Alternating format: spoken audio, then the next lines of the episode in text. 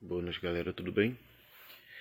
Então, trazendo para vocês aqui mais um caso inédito e na nossa literatura ufológica brasileira que ele praticamente não é citado em outros podcasts, nem outros sites.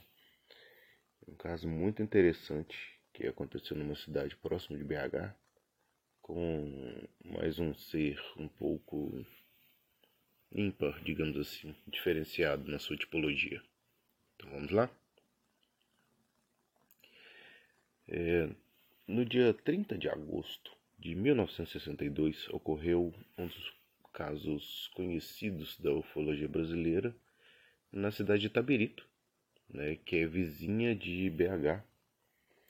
E esse caso ocorreu às 23 horas da noite, quando três homens saíam de um cinema de, no centro de Tabirito. E aquela saidinha de cinema, né? Que você sai e fica conversando com os amigos ali sobre o filme, né? Aquela resenha pós é, o filme na esquina de duas ruas que, com os nomes de Rua Arthur Bernardes e Rua e Avenida Queiroz. Eu dei uma olhada no mapa aqui, é, não conhecia essas ruas, elas são literalmente no centro de Tabirito. É uma, são ruas em área bem central mesmo, literalmente no meio da cidade, sabe? É, por ser área de centro comercial onde devia ter, onde tinha o cinema, então com certeza era uma área movimentada ou badalada para a época, né? É, então, em dado momento, é, o, os três homens que estavam conversando escutaram um chiado, né? E quando olharam para cima, observavam que tinha um disco voador imóvel flutuando sobre uma plantação de eucalipto a uns 30 metros de altura e aproximadamente a uns 50 metros da posição onde eles estavam. Então estava bem visível, né, de onde eles estavam. Eles conseguiam enxergar muito bem esse objeto, né? Ele emitia um chiado fino, mas não tinha outros sons. Enquanto observavam o objeto, uma das testemunhas com o nome de Geraldo Liberato, chamou a atenção dos seus dois companheiros para a presença de um homenzinho que vinha andando na direção dos três.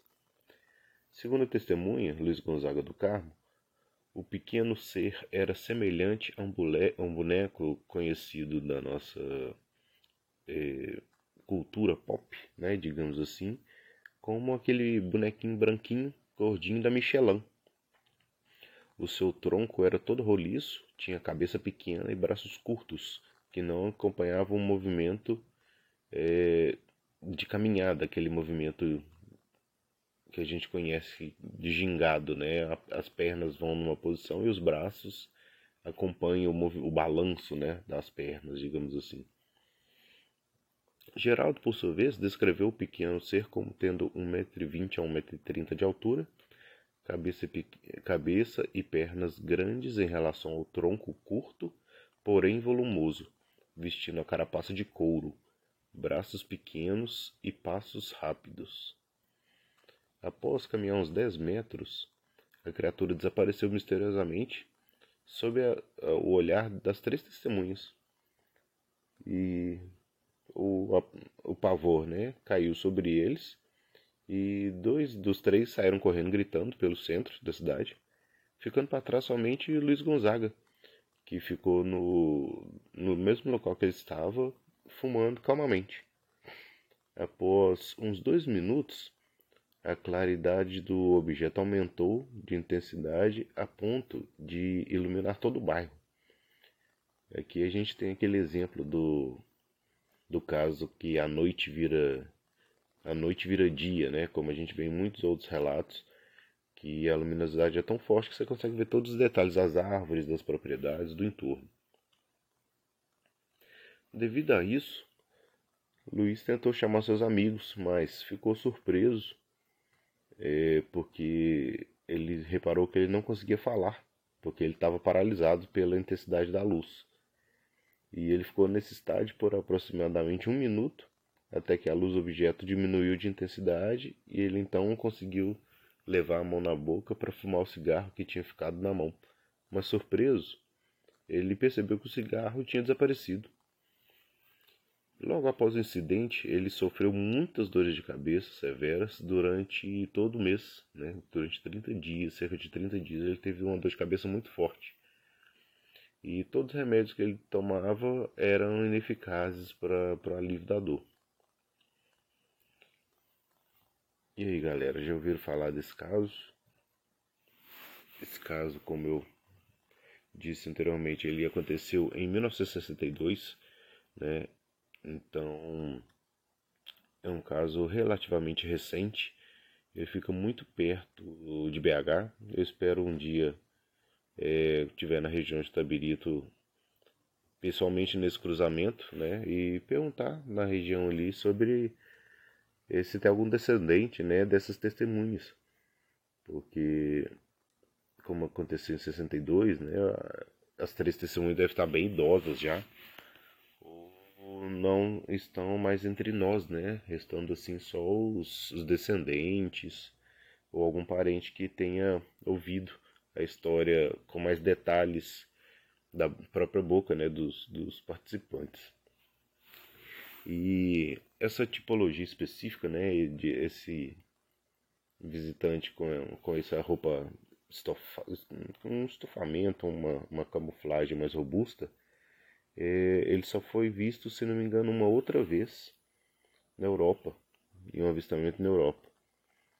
Então é um tipo de, de visitante, né, de, de ser que estava com uma proteção muito robusta né, para a nossa atmosfera, o nosso clima.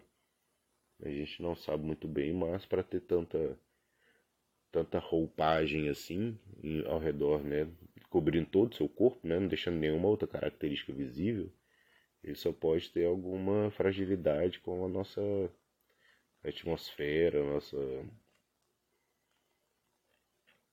nosso planeta em si. Mas e aí, o que, que, vocês acharam desse episódio? Estranho, né? Um bichinho baixotinho, 1,20m, gorduchinho, que andava rápido e desapareceu na frente dos três participantes.